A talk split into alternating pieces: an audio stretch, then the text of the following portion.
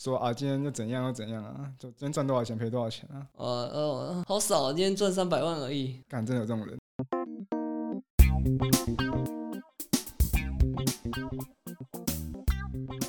好，那欢迎收听深红投资。那我们的 MGK Margin Call 先生呢，这是他的第四集，是最后一集啦。那我们前面呢提到了他的投资的历史，还有他的一些投资当中的方法，还有讲了最推荐的书，还有讲他每天会早上八点五十分大便的这个作息，非常有规律。那我们接下来把接下来的问题。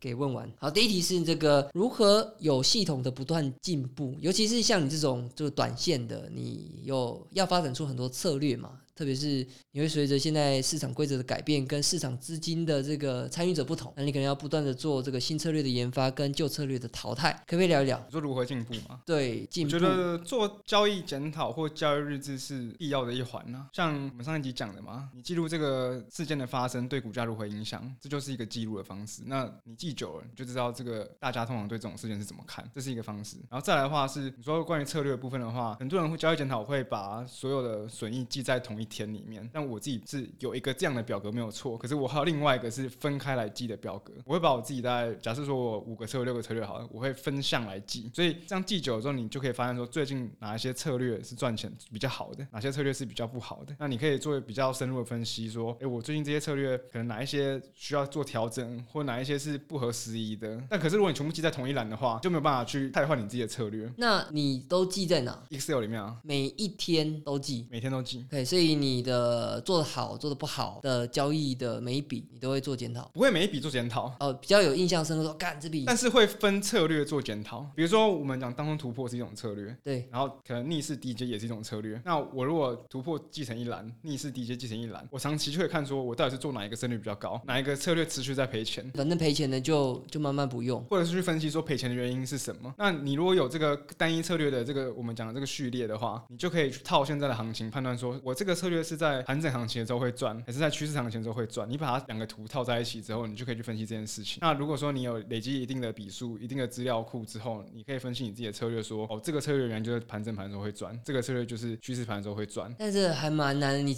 你前阵子不是在投一篇说你想要去区分什么时候用盘整盘，什么策略用趋势盘，可是猜不到。那个是之前最早以前。是对，那我前阵 PO 那篇文章讲的内容是说，我我有一个这个一致的策略，是可是他现在在赔钱呢。是，那我现在就得几种选择，一种选择是说，我知道我这个策略是赚趋势的钱，可是不知道趋势什么时候来，我会想要说什么分辨趋势来跟趋势不来的这个时段。那我后来发现这是白费功夫，所以我只要知道一件事情，就是说我这个策略赚的是什么钱。比如说我这个策略赚的是趋势的钱，可是现在是盘整，那当然会赔钱。那你这个赔钱的时候，也不代表你做错，就只是说这个策略不合不符合现在的啊，我懂，就没有那么好的事啊。因为你原本笑想说，现在趋势来，我就把盘整的策略都丢掉，然后做趋势盘就爽爽赚对，。说如果你这样做的话，你就可以有效的分析说是行情的问题，还是你策略的问题。所以你到现在就是因为你认知到你无法分辨现在是趋势盘还是盘整盘，所以你只好都做，然后所以就互相 cover，就是这时候趋势来了，趋势盘在救援你，盘整盘亏钱。其实可以这样讲，就是说我们也不一定要用趋势盘或盘整盘来来做一个区分啊，我们可以用多空来做。比如说我这个策略就是要赚多头钱，这个策略就是要赚空头钱。是那现在就是多头，那我做空头钱当然会赔钱了。可是如果今天现在是空头，我做空头的策略还赔钱，那就是空我空头策略的问题了。懂。对，就是是分策略来记，是为了了解这件事情啊，就更了解自己。但基本上你的策略的这个布局，你就是等于是你就是很平均分散的做，就是说你同一时间你也有有多头策略、空头策略，就是比较分散一点，所以让这个假设今天是空头来了，你至少有空头策略可以 cover 你，对对对，对，这样比较好啦，不会说全部都赌现在是多头，啊，就但是有效分析是很重要的啊。是是是，所以其实也大家都做得到啊，就 Excel 嘛，认真记。对，认真记。那分策略记是比较少人做的啊，大部分可能就记说哦，我今天到底赚多少钱，赔多少钱。可是这就是其实只是在记记爽的啊。是是是，就还是要分析一下。对，那大概多久的速度，或是多频繁的速度会去开发一个新策略？这个我觉得反而不是新开发啦，嗯因，为有时候开发这个策新的策略，或者想到一个新的策略，就有时候就是一念之间。就听到就是有可能是听到，或者是因为看了什么事情，看了什么书而启发这哦可以这个事情，样做，就是或者是这个策略在国外有人这样做，是可在台湾湾你没有看到，是。那你把它转换，可能法规或什么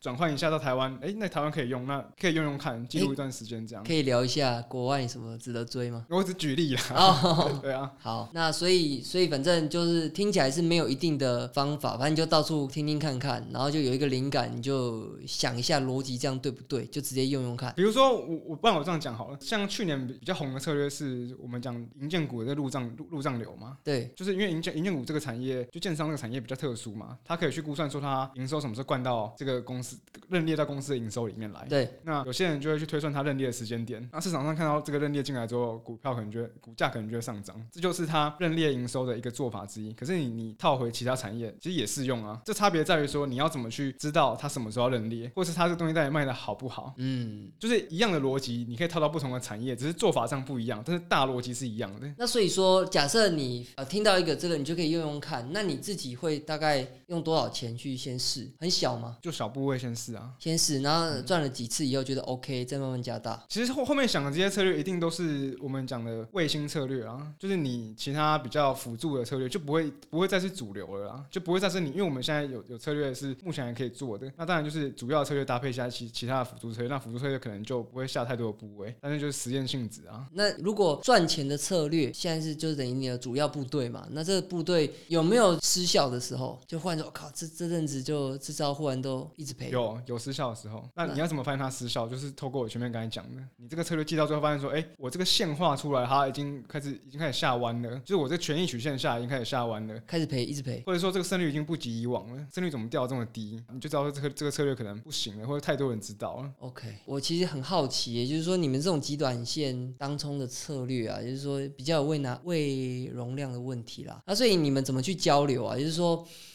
像我们做没有你们那么短，我们就算短，你可能有一个几天的波段，然后半个月之类的。那所以我们没有容纳量的问题嘛，所以我很容易就跟同号交流，啊，反正大家都赚钱，没有差。但你的方法，如果你想到这个，那如果你跟也是做当中的人讲，那会不会影响你？我觉得抢那种极短线的价格，当然一定会影响啊。是但是我相信这股票这么多，是是是。我觉得可能影响也是有限啊。OK，那你们平常你们私底下有，因为我就我所知，你们有一群这个八年级生，然后你们私底下就当冲都很厉少害，联邦 也可以直接讲名字哦。这个 这应该可以讲吧？OK OK，好，我不知道会不会去被骚扰了，你们我不知道你们是不是很低调。反正他就是一个年轻的族群做交易的族群，然后大家聚在一起，可是也没有说大家是同个交易室，也没有，就大家各做各的，然后只是偶尔大家一起出去吃吃喝喝这样。方法会分享吗？会讨论吗？方法会啊，会讨论啊。嗯，那上次我问你说这个七十六零次可不可以加入，你在排挤我，对不对？我没有，哎，八年级生才可以哦，妈的，你太老喽！我他妈的，我就回去说干，我都用一个七年级生的干。没有啦，因为因为我不是我不是这个创始的人啦，哦，对对对啊，反正就还我还是太老了，我知道。然后里面也有七十的、啊，哦，是吗？里面有七十的、啊。啊，所以就单纯排挤我。哦没有因为我不是做当冲的啦，对吗？诶、不是，因为里面的人现在越来越来越多这样。哦，当然你要加，我我就去问啦。好的，也不用了。我觉得你们做当冲的就我我因为我你们有老大吗？是老大嘛？就是有没有老大？就大家互相霸凌这样啊，为什么互相霸凌？就是大家就说啊，今天又怎样又怎样啊，就今天赚多少钱赔多少钱啊，呃呃，好少，今天赚三百万而已。干真的有这种人。哎、真的哦、哎、上次那个谁，杰哥，他不是他有一天赚三百万吗？他不是一个月赚一八百？个月啊，一个月赚800一个月赚八百我说万。哦，我只赚八百万，反正我觉得现在那个社团里面已经就是有点价值观偏差了啊，为什么？我在炫耀，不是炫耀，就是他们对这个数字已经麻痹了。已经麻痹了，因为我们彼此讲话就是什么啊，今天多好，今天多好。可是，在一般人来看，就会觉得说，你你这个人讲话怎么这样？如果今天有一个人他心情很不好，然后你说，那你今天大概怎样？他说我今天没什么赚。然后说，赚赚多少？他说我今天赚五十。然后听到的人大概就心里想说，看你在讲什么，对 不对？那这个事情就是你每天在里面发生。OK，那我主要是为了说，你们做比较短线的交易啊，有没有需要做同号的交流会进步啊？因为我自己做这派方法，我觉得就是有同号交流是进步很多了。哦，长线的也是啊，但我不知道说你们这种极短线的同号交流是是有很大的帮助吗？还是说其实会互相竞争？大部分我们交流的东西都不是我们主要在做的东西，就可能是我们旁边在做的东西。比如有些是流程性的东西，比如借券来讲好了，有些人做过，他就会了解这件事情。那我们可能就问做过的人要怎么弄，哦，只是一些工具上的交流。或者是说这个做法上要，因为我们还是会交流一些没有喂纳量的策略嘛，是对不对？就是不一定说我们只会这招，我们就交流的东西非常多啊，OK，但你还是觉得这样交流不错。绝对是好的啦。哎、我觉得应该你们那个帮派的那个申请加入会爆掉，因 为很低，原本是很低调啊。没有，因为我们当时就有有一个人数的上限啊，就是不希望人太多啦，因为人太多要约很麻烦。而且我讲一个比较现实的东西，就是说我们以前大赚的时候，就会请全部人吃饭，然后现在大家西家带眷，全部带一带，每次请就要以前是一桌就搞定的事情，现在要包场才可以搞可以搞定。然后现在有些人生小孩干嘛的，这个请下去就很很不得了啊，啊，所以所以就不请了，各付没有勾勾没有在去，就还是会请，就赚钱的请。赚赚钱的会请啊。好，那这是那个同号交流的部分啊，就我觉得其实也蛮重要，就不管各派别，我就是蛮蛮想知道说他们是怎么去同号的交流啦。然后我自己是同号交流，我搞很大、啊，嗯，所以所以我我有一套的组织跟方法这样子，嗯所以我就蛮想知道，我也不知道你们怎么弄的，感觉你们也蛮独行侠的，你们只是出来吃吃喝喝，然后问一下问一下这样就是大概嘴炮八十趴啦，哦，对嗯，感今年我呃只赚三十万这样。就是很多人欠揍啊。哦，哈哈哈，我觉得你好像你比较就是给人家舒服的感觉，就不会那因为我个。比较老实，我赔就是赔，哦，今天然后赚了就不要讲，没有啦。啊，好，下一题，资金大了，你会分散在非股票资产？会这样想，当然会有嘛。像我之前有投资别的东西嘛，比如我投资一些实实体的，像？就健身房好，但是就是效果都不是很好啊。为什么？因为我不是了解这个行业的，通常我们会做这个投资都是在投资别人的，比如别人找你 roll show 的一个一个项目，你觉得不错，你投它，可能投个一百万，多投多少钱？可是你不才实际参与经营，所以其实他在里面干嘛，你你完全无从得知。啊，你干嘛投？就想说、啊、他讲的很好啊，哦，对，然后就投啊，哦啊，就赔钱。就是没有预像预期的这么好啦。OK，所以你慢慢开始，除了当冲去赚钱之外，你赚到的一些闲钱，你会开始做一些这种实业的投资，但目前效果还没有很好。会想做，但效果都目前来看是不太好啦。对啊，你你还太小啦，所以其实慢慢来啊。你会想买房子吗？会啊，会想买啊，为什么？你不是住家里住很好？但还是会想要买，因为这也是听前辈讲的话、啊，是就人家说做交易的哈，你买房子就是代表你做的比较稳一点的，就是一个把钱守住的方式啊。所以你之后会想买这样子？会。好，哎、哎，你爸妈怎么建议你？看你做很大，然后就是你有闲钱，他会说啊，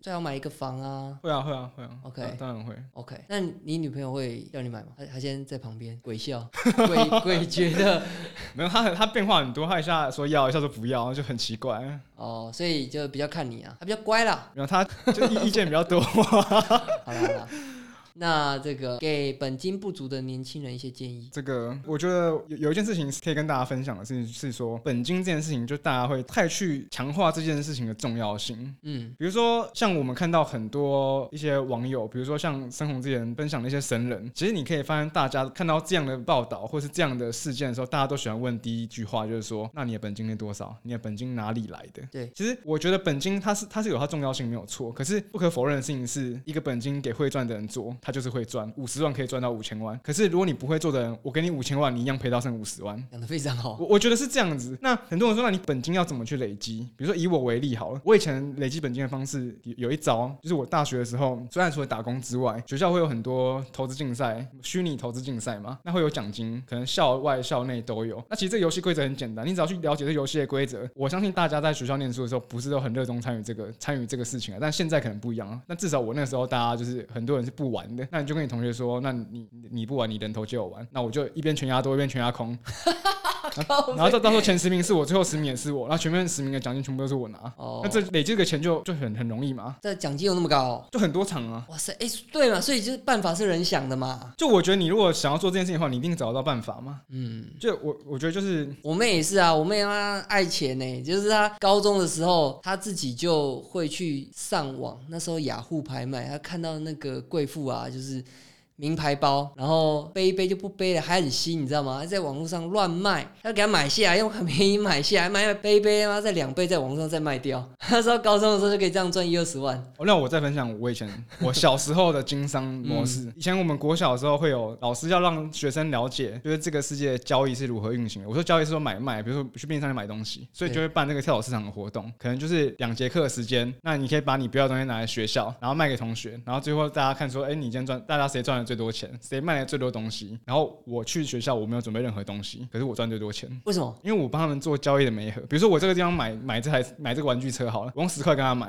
然后我绕过两间教室去卖给另外一个人五十块，我就是做这样的事情，就是低买高卖，低买高卖。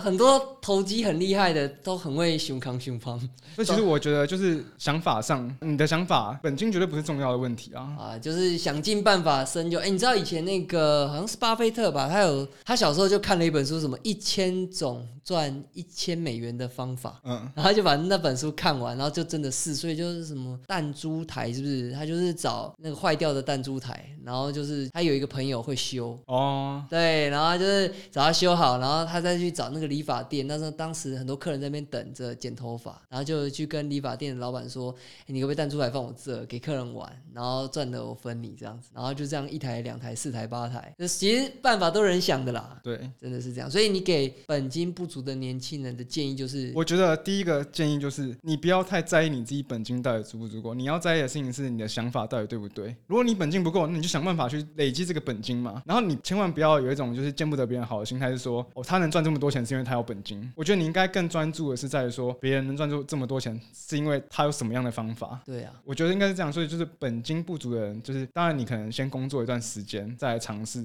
先透过劳务所得累积一点点钱，再来尝试。但是我相信这个钱可能劳务所得累积钱不多，可是你好好研究这件事情，它是可以有效的放大的，不会说我今天有五十万，我就算再会投资，它终究就是变六十万而已。我觉得没有这样的事情啊，所以我觉得本金它是一个影影响你投资路程的一个因子之一，但它绝对重要性没有你想象中那么大。对，刚刚讲那句话非常好。反正就像那个谁是比尔盖茨嘛讲的，你就是他有赚钱的头脑，你把它全部夺走，丢到沙漠，再给他搞几年，一样有钱。对啊，我大大概就是这个这个想法啊。那这个现阶段呢？哦，对你来说，投资为你带来什么样的价值？我觉得带来的价值就是我有更多自己的时间。可以大便，对，没有，就是我说我可以自由支配自己的时间嘛，我不会因为固定要打卡、啊、上班下班，然后自由啦。我我觉我觉得自由是无价的啊。你你可能说我不自由是因为我需要这个收入，所以我不自由。但是如果你当你把你的自由胜过于你的收入的时候，你就是真正的自由。那像我现在来讲，我就会觉得说，如果今天我做交易也好，做投资也好，做失败了，你说我会不会回去找找一个正常的工作？说会不会回去金融业工作？我会说我不会，我宁愿去开计程车，因为我我可以掌握自己的时间。我觉得每一个人财富一定是不平均的，唯一平均的就是你的时间，每一个人的时间都是平均的，每一个人一生有多少时间都是固定的。这个这个让我想到我之前看过一本那个计程车的书哦，是在分析计程车司机，你知道吗？有这种书，有这种论文哦。他说什么这个最 low 完全不想办法的这个计程车司机，他一个月就赚三四万，然后只会就是呆呆的，就是在市区就等等客人来。嗯，对，然后他分了四种等级，嗯最高的等级是一个月可以赚十几万。你要猜一下用什么方法？什么方法？只做机场接送。哎，你类似的方法，就只做机场接送，他想办法找到有钱人或企业的客户，哦他全部都包车。哦，你看是同样都开计程车，想办法的人就可以到一个月十几万，对。对啊，这是自己有没有想办法的问题啊。对我，我觉得时间很重要啊。你像很多街友啊，或是怎么样，其实对我来讲，他们都财富自由，他们可以控制自己想干嘛。如果每个人的物欲都降到同一个水平，那他们真的财富自由。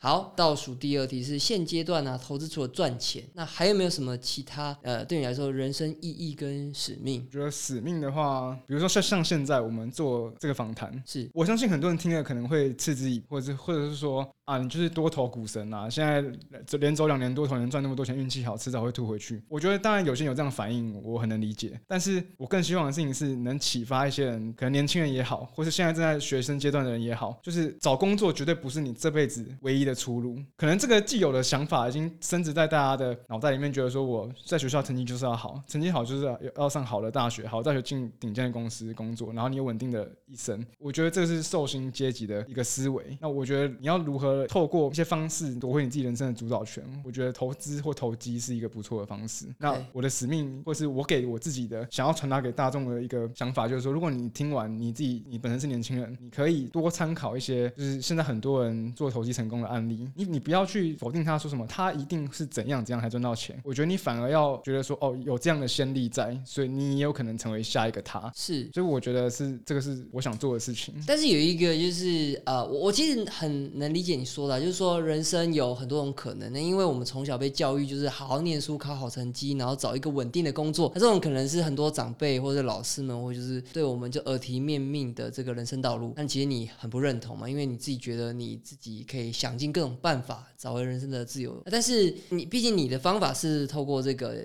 短期短线交易做投机，那你很有天分，或是你很努力做起来了。那但是。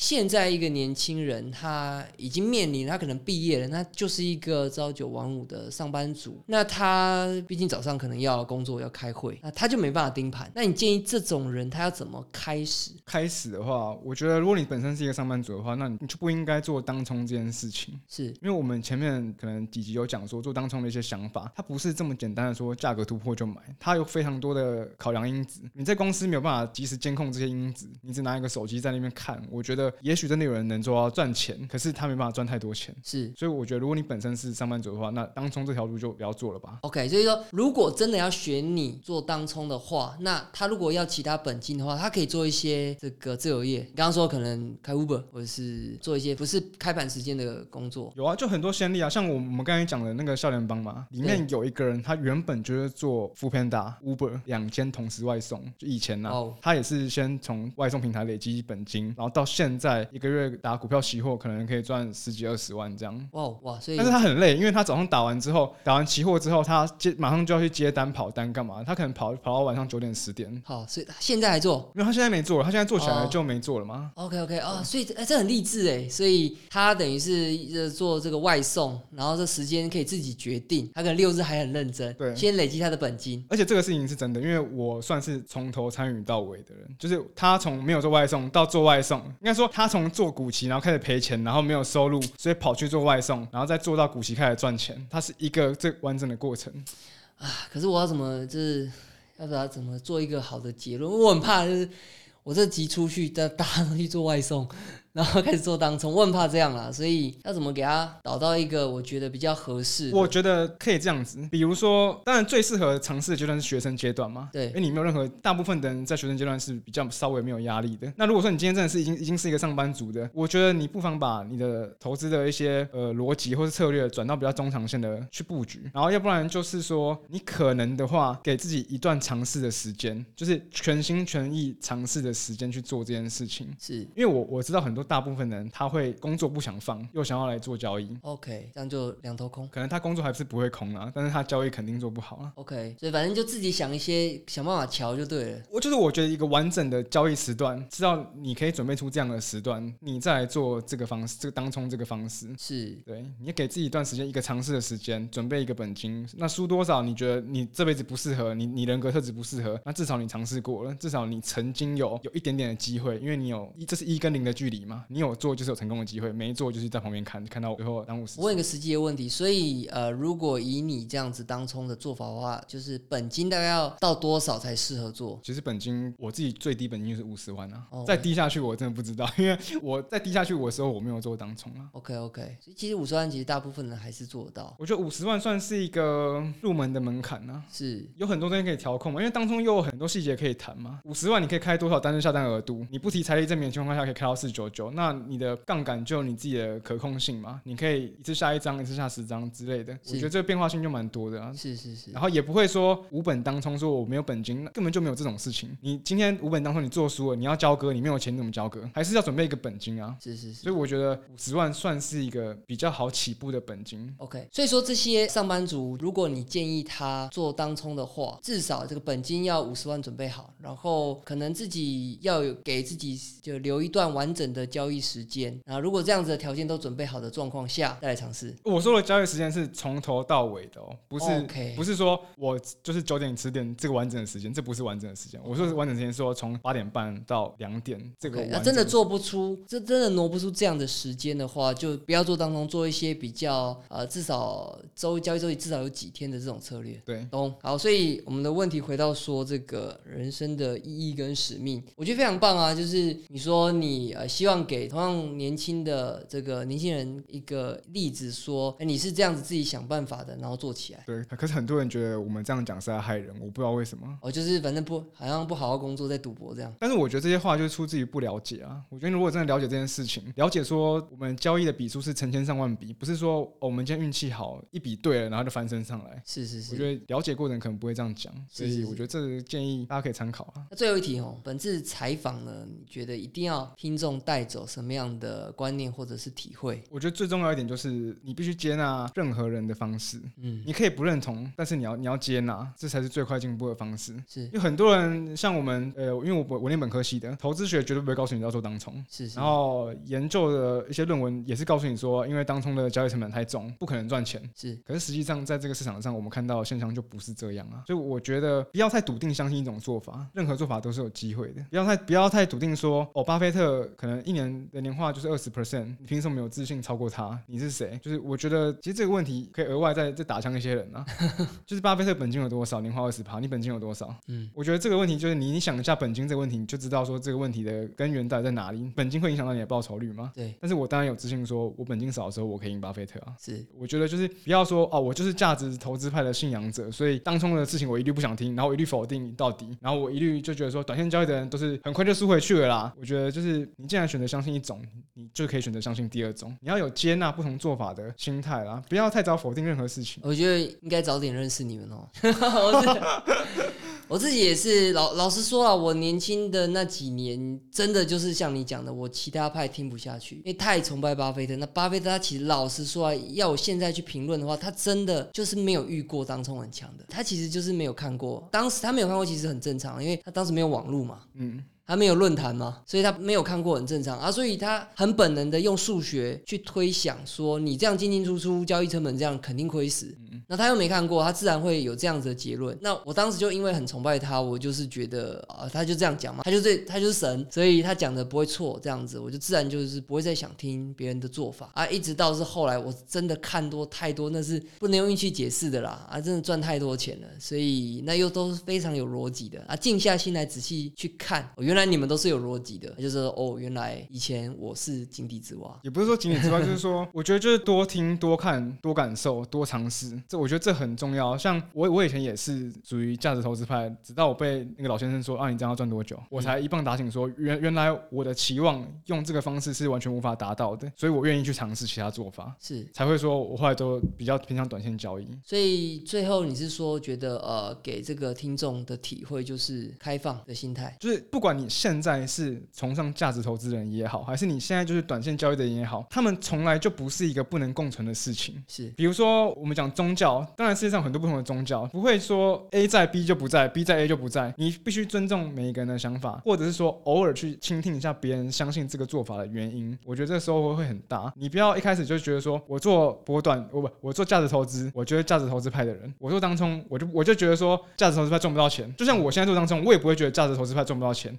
但是我只会说本金小的人在价值投资里面赚不到钱，或者是说赚慢，赚的很慢，或者是说以我的期望，因为心里总是会想到说，你知道你们这辈子想要赚多少钱吗？对如果我本金五十万，我跟你说我这辈子想要赚十亿，有可能吗？当然有可能，可是你要等很久，因为你五十万要你光成长到五百万就要过好几年了。那我会觉得说，我必须靠短线累积一定的财富，然后再透过几次大的景气循环，把我的部位整个翻上去，达到最后的目标。是就他们是共存的啦，不会有不应该是对立的。好。那最后我想问一个，就是你刚呃，你跟我提到说你的人生使命就是有一个是这个一个理论。论，你讲了一个理论，时间吗？时间很宝贵，还是就是时间，时间，我觉得时间是最公平的东西。是你必须在有限的时间内赚到一定的财富，这个财富是真的属于你，真的能把它花掉的。比如说，我讲个极端例子，你说巴菲特现在年纪很大了，对他身家大家可想而知。可是你会比他不富有吗？我在我来看，我觉得他的那些资产乘上他的时间的这个因子，你绝对比他富有，因为他那么多钱他花不完，他的效用太低了。是可是对你来讲，我觉得你可能是相对于他富有的。呃，我听过一个比喻啊，就是之前我的那个前辈，他就在会议室里跟我们说，今天那个巴菲特他已经啊、呃首富啊，但是他九十岁了，然后但是你现在是二十八岁嘛，一个年轻人，你没有钱，一毛钱都没有。今天有一个天使说你们可以交换灵魂交换，那你要不要换？那你觉得巴菲特会不会跟你换？那你觉得巴菲特会换吗？肯定会，因为他回到了一个二十八岁的身体。那你要跟他换吗？肯定不会。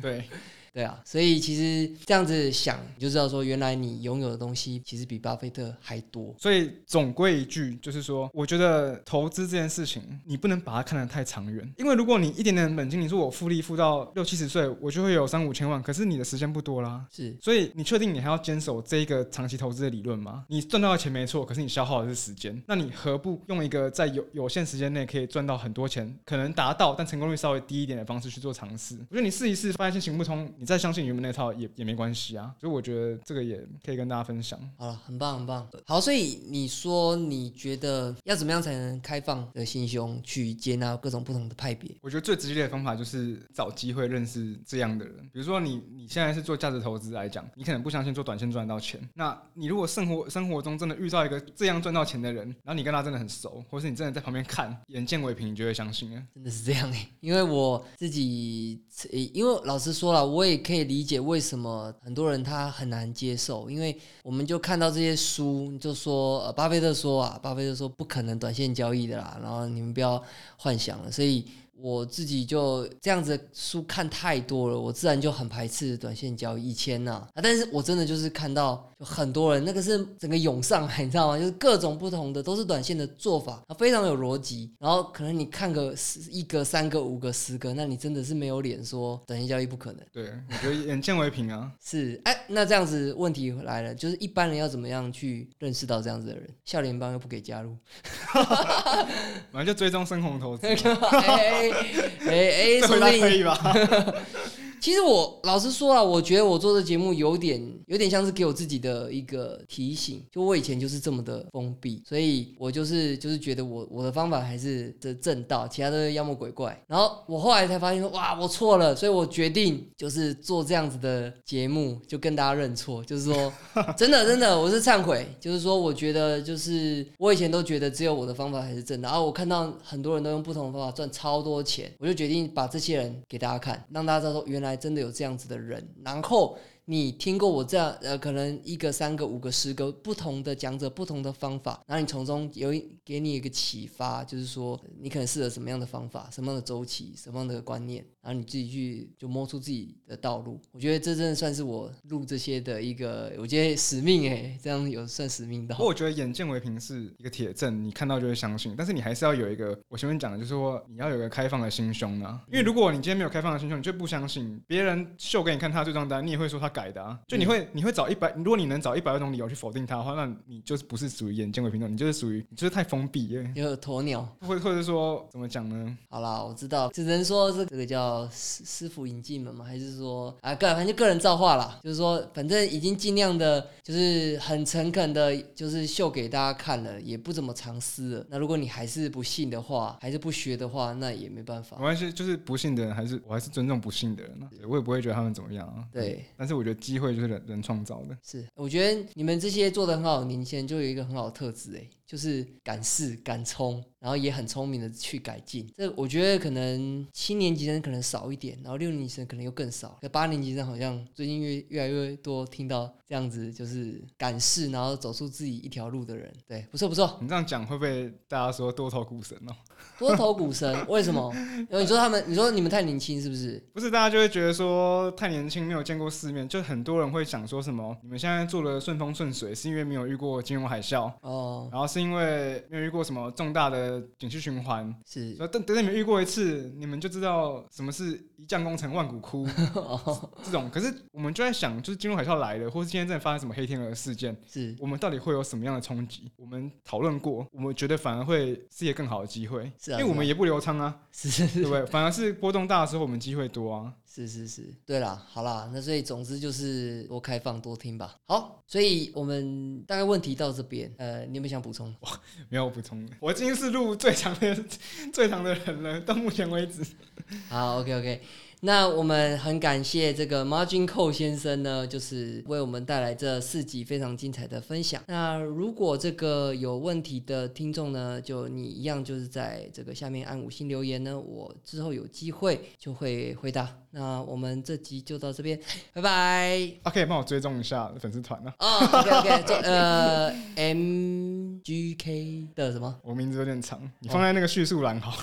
讲一下嘛，讲一下 MGK。MGK 的投机世界生活好悲啊，很 gay bye。